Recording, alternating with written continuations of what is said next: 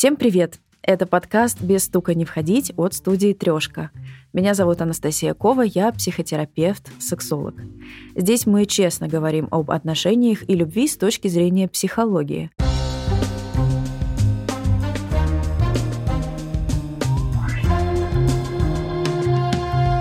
Однако представьте такую ситуацию.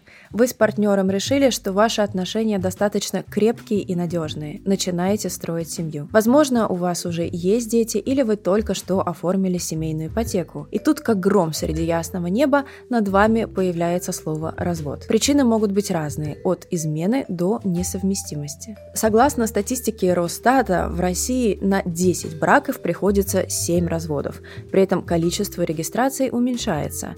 Только за первый квартал 2023 года 219 тысяч пар поженились, но 216 тысяч пар развелись. По разводам Россия входит в топ-10 стран мира. Наши соседи по рейтингу – это Беларусь, Бельгия и Венгрия. Как ни странно, на первом месте – Мальдивы. Кажется, что на развод влияют миллион факторов. Это дети, деньги, нормы морали, законы. А также бытует мнение, что люди попросту не могут строить долгие отношения с одним и тем же партнером.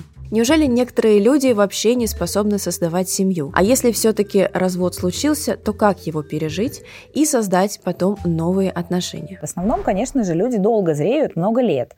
И, э, пожалуй, со своими клиентами в первую очередь на первых встречах я задаю э, самый важный вопрос, а вы уверены, что вы готовы на развод? И в чем причина расхода? Адвокат Ольга Митрофанова. Как правило, если у людей нет другой семьи, в которой они уверенно двигаются, то я предпочитаю с этими э, клиентами еще немного поработать и поговорить, потому что каждый клиент, приходя ко мне э, на консультацию, как правило, хочет луну с неба. Но он даже сам того не понимает, что луна-то ему, в общем-то, не нужна. Очень часто эмоции застилают э, в семейных делах реальную картинку. Самое страшное, что в этих ситуациях часто страдают дети и сами люди, которые обращаются ко мне. Я не тривиальный адвокат, не тот, кто а, будет, э, как говорится, да, в поисковиках любимые запросы а, «от моего мужа все», а, ушла в трусах, пришла в трусах, уйдет в трусах. Это не про меня. Я про компромисс, про определенный реальный результат, который даст людям базовое ощущение свободы и стабильности для того, чтобы в жизни двигаться дальше. В моей работе, конечно, 80% это психология. Поэтому Первые встречи с клиентами я посвящаю э, проработке стратегии, психолога правовой стратегии с точки зрения, э, а куда мы двигаемся в реальности и чего вы на самом деле хотите. Часто работаю в связке с психологами. В моей команде их 7 человек под разные ситуации. Это зависит от конкретики. Есть дети, нет детей, алименты, обиды, абьюз, бил, не бил, психо- психологическое давление или психологический абьюз со стороны женщины. Много вариантов. В своем, вот все спрашивают о причинах развода Какие причины разводов? Статистика показывает алкоголизм, а, теща вмешалась, родители помешали счастью молодых, а, что там у нас еще, денег мало зарабатывает, не реализовал обещанное, да, иллюзии, а, обманутые ожидания, измены. Классика жанра, там в среднем этих семь причин по всему миру называют в качестве основных поводов для развода. А я считаю, что это только одна причина. Это эгоизм. Есть здоровое эго у человека, а есть нездоровое эго. И вот здоровое эго – это когда люди честно заявляют о том, чего они хотят. Честно.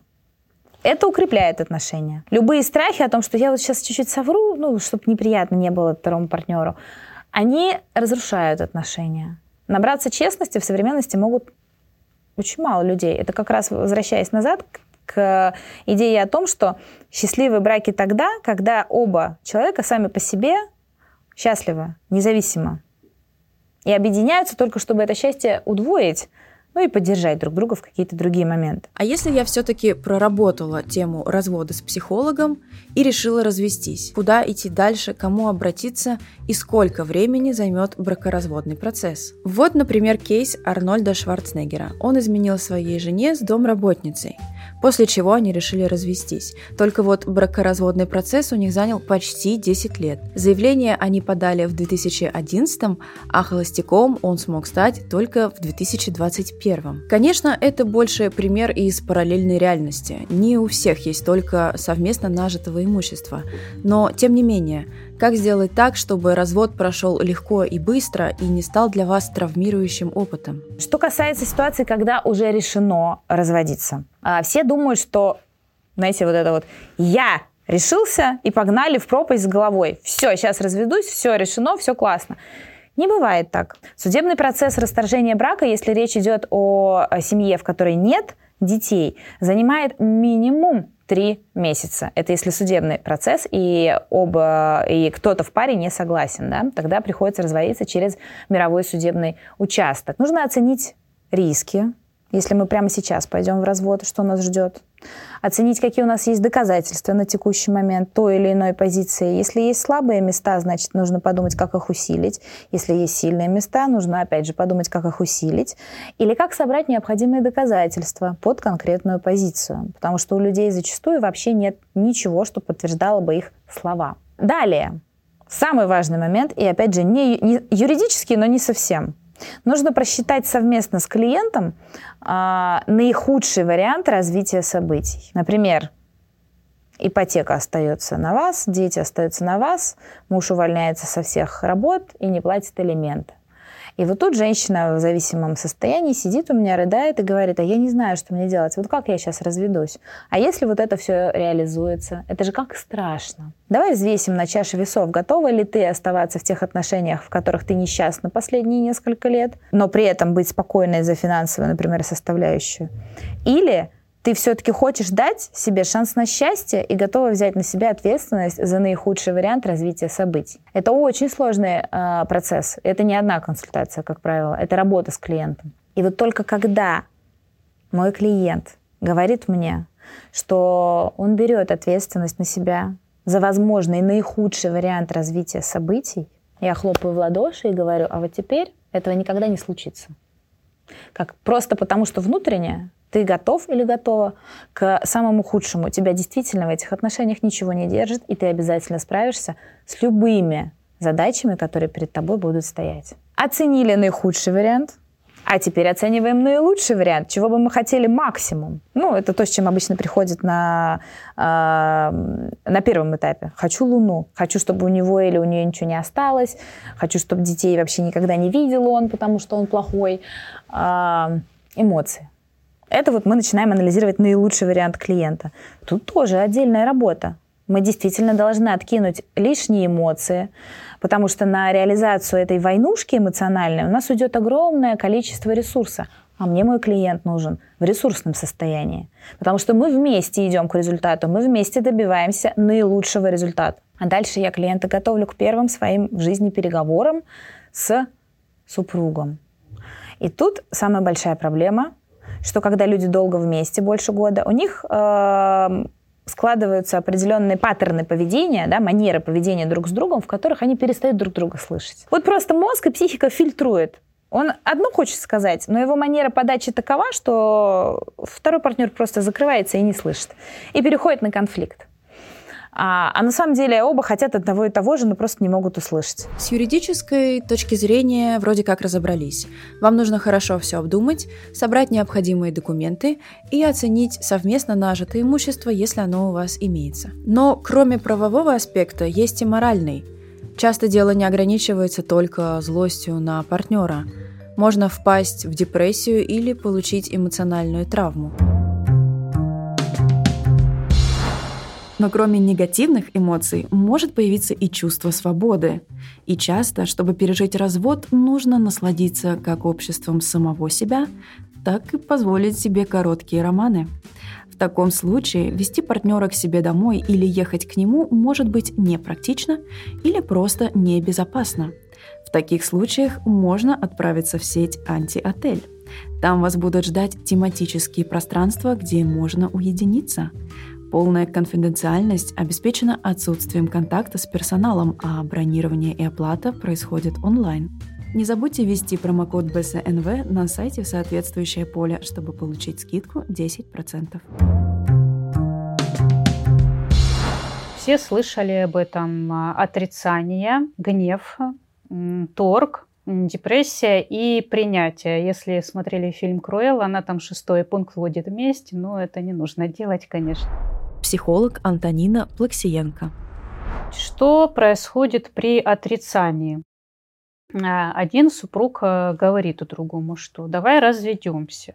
Не слышат, впритык не слышат, ну там что-то там бормочет себе про развод какой-то. Другой раз давай разведемся, третий раз давай разведемся, пока человек не соберет вещи, не уйдет. И даже когда фактически это происходит, да вернется, да все наладится, уже там и пугали. Отрицание будет работать до стадии гнева.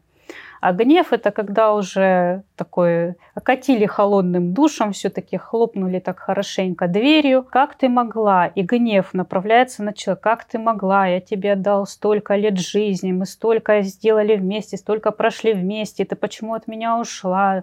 Как ты посмела? Вот идет волна гнева очень сильная, которая перетекает в торг.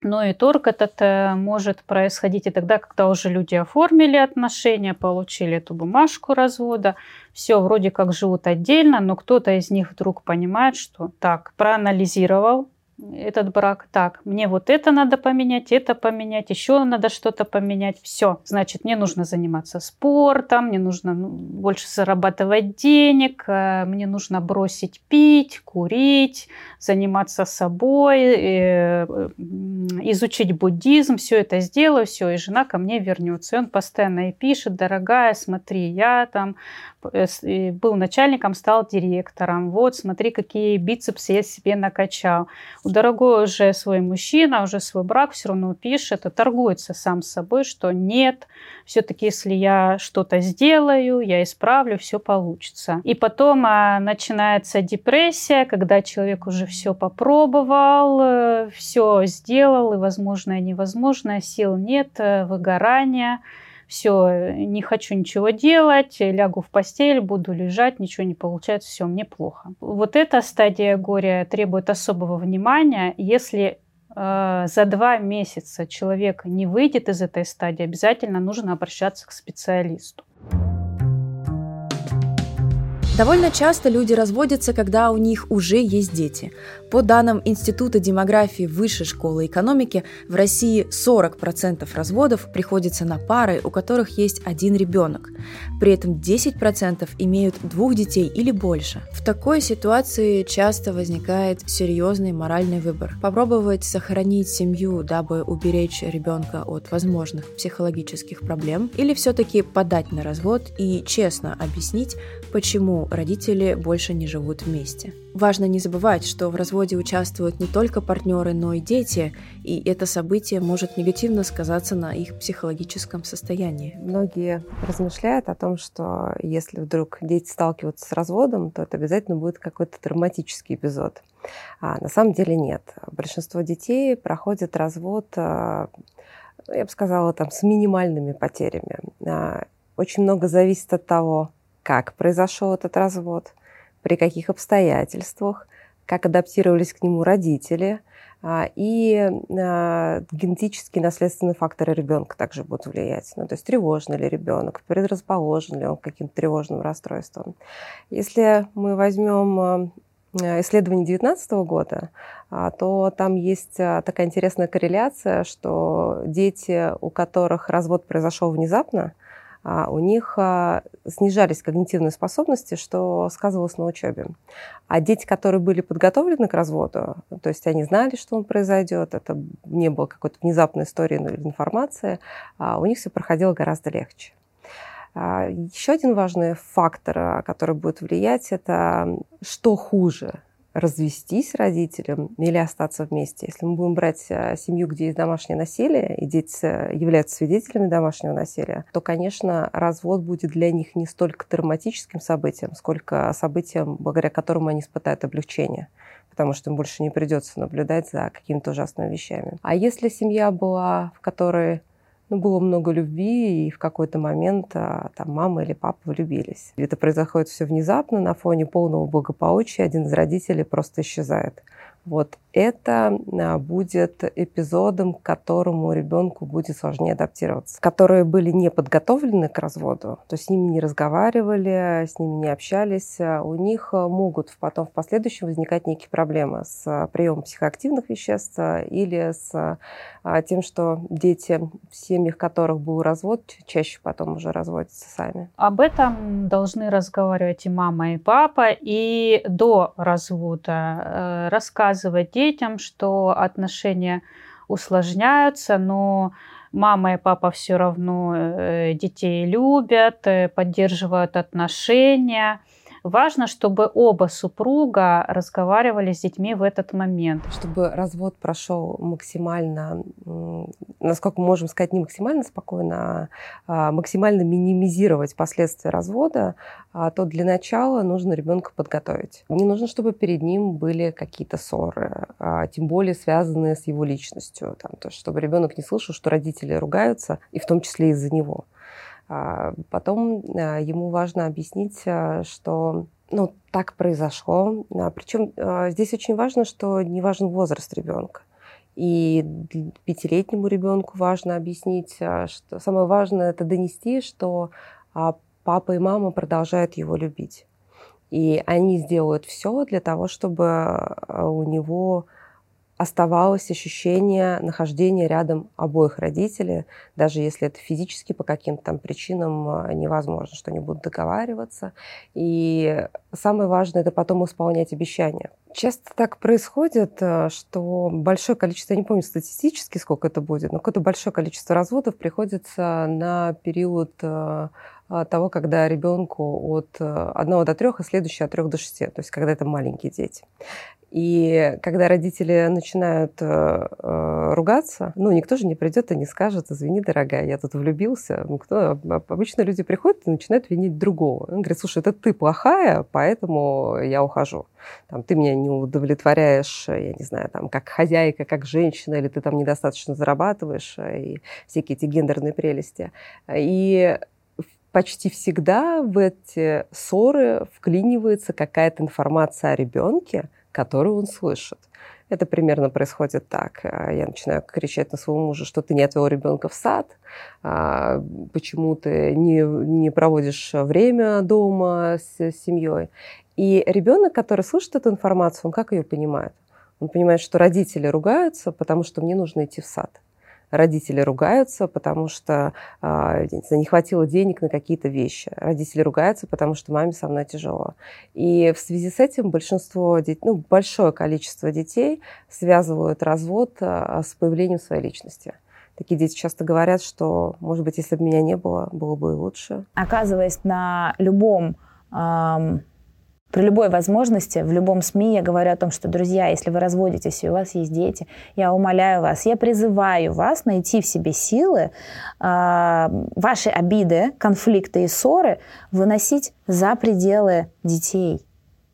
Выбирайте время, встречайтесь в поле, стреляйте в друг друга несуществующими пульками, ругайтесь, выплескивайте все это. Но не вовлекайте в это детей. Потому что мы с вами тогда вырастем глубоко несчастное поколение. Потому что количество разводов в текущий момент на тысячу их 700. Не только в России, но и во всем мире. Не всегда получается подготовить детей к разводу, дабы избежать психологических проблем. Иногда такое событие может стать достаточно травматичным и повлиять на будущее вашего ребенка. Если папа и мама развелись, ребенок это тяжело переживал, скорее всего, когда он вырастет, он это будет воспроизводить. Это как навязчивое повторение, модель поведения, которому он научился. Тем более, если например, ребенок остается с мамой, мама пытается выйти замуж не раз, не два и не три, Потом ребенок едет к папе, папа тоже пытается как-то создать новую семью, там тоже свои отношения. И ребенок уже привыкает, что брак можно заключить не раз, не два и не три, и вообще непонятно сколько, и непонятно к чему это может привести. Если развод э, имел а, серьезные последствия для психики, то есть у ребенка снизились там когнитивные способности, он начинает хуже учиться,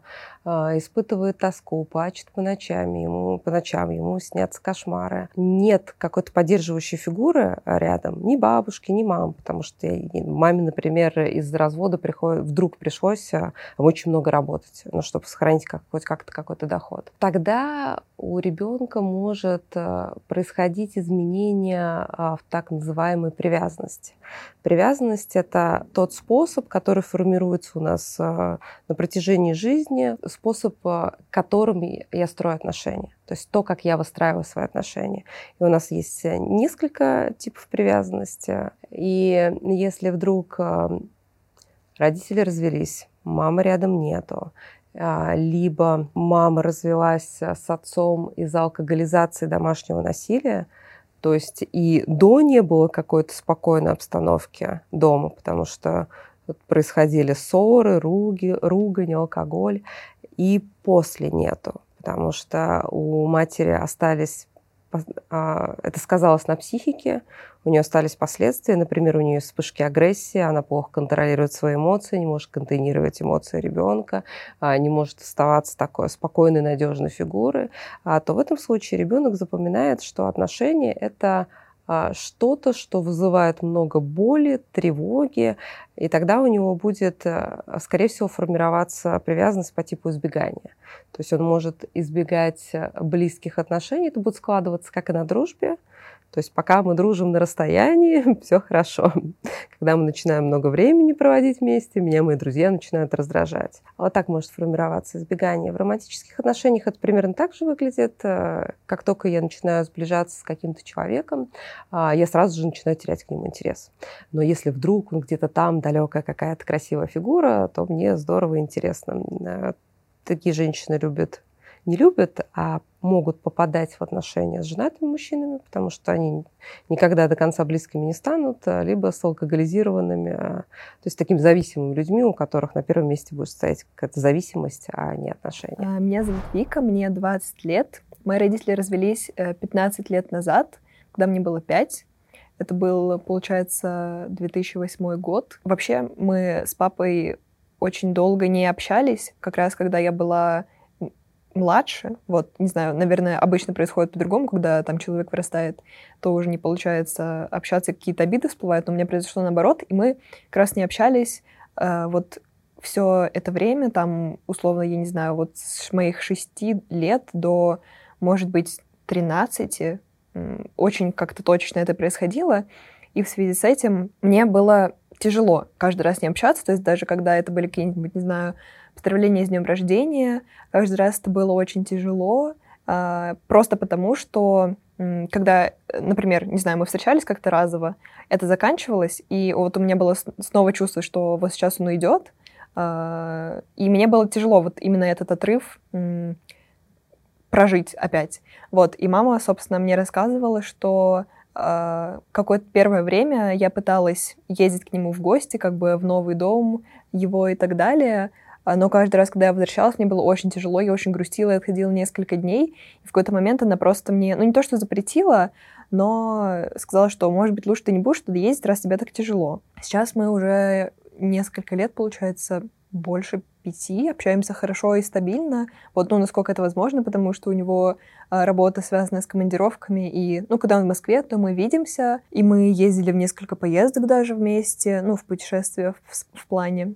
Вот, то есть это как бы такими вылазками происходит, но все равно мы постоянно поддерживаем контакт. Я с ним делюсь абсолютно легко какими-то личными вещами, там прошу у него совета, он просит у меня совета, даже иногда. Вот, то есть когда, как будто мы оба выросли и просто стали способны на эти отношения. Возможно, если бы мы начали общаться раньше, то все было бы иначе. Первое и пока что, надеюсь, единственное, э, но пока что а, главное травма в моей жизни. Вот, и, естественно, она влияет э, почти на все. В первую очередь отношения с людьми, в первую очередь отношения с мужчинами. Я как-то была у психолога, и она сказала мне, что из-за этого, из-за развода родителей, я, ну, из-за того, как он произошел, я подсознательно влюбляюсь в тех э, мальчиков, которые как бы про которых я знаю, что они не выберут меня, потому что якобы я думаю, что это единственный возможный сценарий, который я заслуживаю, потому что так было у моей мамы, и как бы я думаю, что я видела только этот сценарий, и типа я должна его повторить. Вот. И на самом деле она права, и это тяжело, и я... Но теперь, когда я об этом знаю, я стараюсь над этим работать, вот. Но, тем не менее, так или иначе это влияет, и каждый раз, когда что-то не получается в романтическом ключе, я возвращаюсь к этой травме, я понимаю, что она влияет и усугубляет э, мои чувства какие-то, потому что вот сложные отношения. По данным Росстата, в России более 5 миллионов семей, где воспитывает детей только мать и более 1 миллиона, где воспитанием занимается только отец. Причем исследователи из Тинькофф утверждают, что по сравнению с 2010 годом отцов-одиночек стало в два раза больше. Не только развод может повлиять на ребенка, но также и неполноценное воспитание. Ему может не хватать любви, заботы, внимания или общения с мамой или с папой. Однако это не всегда приговор, и дети с разведенными родителями могут избежать трудностей в будущем. Мы как-то говорим о часто о количественном э, критерии в семье, а не о качественном. Это меня все время удивляет. А, может быть так, что у ребенка будет э, в наличии оба родителя, которые будут находиться рядом, но при этом они будут э, уничтожать его как личность и пугать, травмировать и издеваться. А может быть так, что у ребенка один родитель, а, но при этом а, он а, дает достаточное количество любви, поддержки, заботы. И если мы будем сравнивать, так сказать, на выходе двух уже этих взрослых, то мы будем видеть, скорее всего, если не произойдет какой-то компенсаторная история у ребенка, над которым издевались, двух очень разных людей. Один будет открытый, дружелюбный, открытый к людям, к новому опыту, рисковый, а второй будет закрытый, холодный, а, человек, которому будет сложно рисковать и принимать какие-то там сложные решения. А скорее, может быть, еще алкоголизированный или наркотизированный. Часто говорим о гендерных ролях, о том, что где, например, ребенку брать ролевую модель отца, если отца не было. Да, ну, ролевой моделью отца может быть тренер, а, учитель, а, старший друг какой-то, брат. То есть э, эту модель а, мы можем брать от других людей. И бывает даже так, что если нет кого-то из э, окружения, Эту модель берут часто из фильмов, сериалов. Заменить отца может дедушка, старший брат, дядя, если он э, вовлечен э, в ребенка. А, это про замену родительской фигуры, то есть когда у нас э, происходит смена опекающей фигуры. А есть еще такое понятие, как ролевая модель, то есть то, как я хочу себя вести, на кого я могу быть, хочу быть похожим. То есть, и какое э, поведение я бы хотела воспроизводить во взрослой жизни. Вот ролевую модель мы можем брать из людей вокруг, и в том числе из каких-то книжных или телевизионных образов. А вот а исполнить, дополнить роль отца может как дедушка, как брат, так там дядя и любой мужчина, которого ребенок будет воспринимать как опекающую фигуру. У меня есть э, два дедушки. Вот, э, с одним, с папой моей мамы, я провела все детство. Вообще мы гуляли каждый день, там он забирал меня со школы и так далее, и так далее. И несмотря на то, что он перестал быть в хороших отношениях с моей мамой и с моей бабушкой довольно быстро, ну, тоже в моем детстве, со мной он всегда был и есть в хороших отношениях.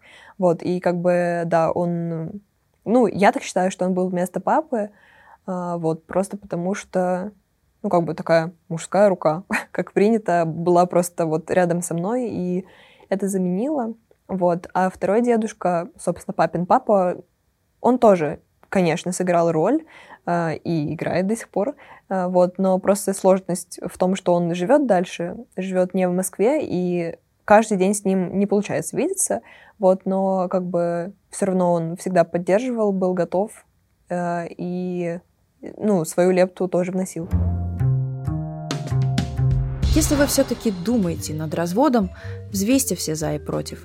А еще можно обратиться к семейному психологу. Он поможет вам проработать проблемы и понять, действительно ли вам нужен развод. Если же вы все-таки решили развестись, к этому нужно подготовиться. Во-первых, соберите все необходимые документы.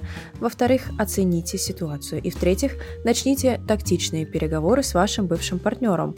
И помните, что бракоразводный процесс может длиться от нескольких месяцев или даже лет. Позаботьтесь об эмоциональном состоянии ваших детей, постарайтесь не втягивать их в конфликт.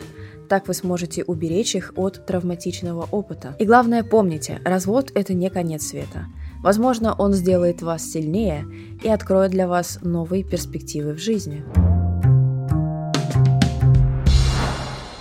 С вами была Анастасия Кова, и вы слушали подкаст «Без стука не входить» от студии «Трешка». До следующего выпуска.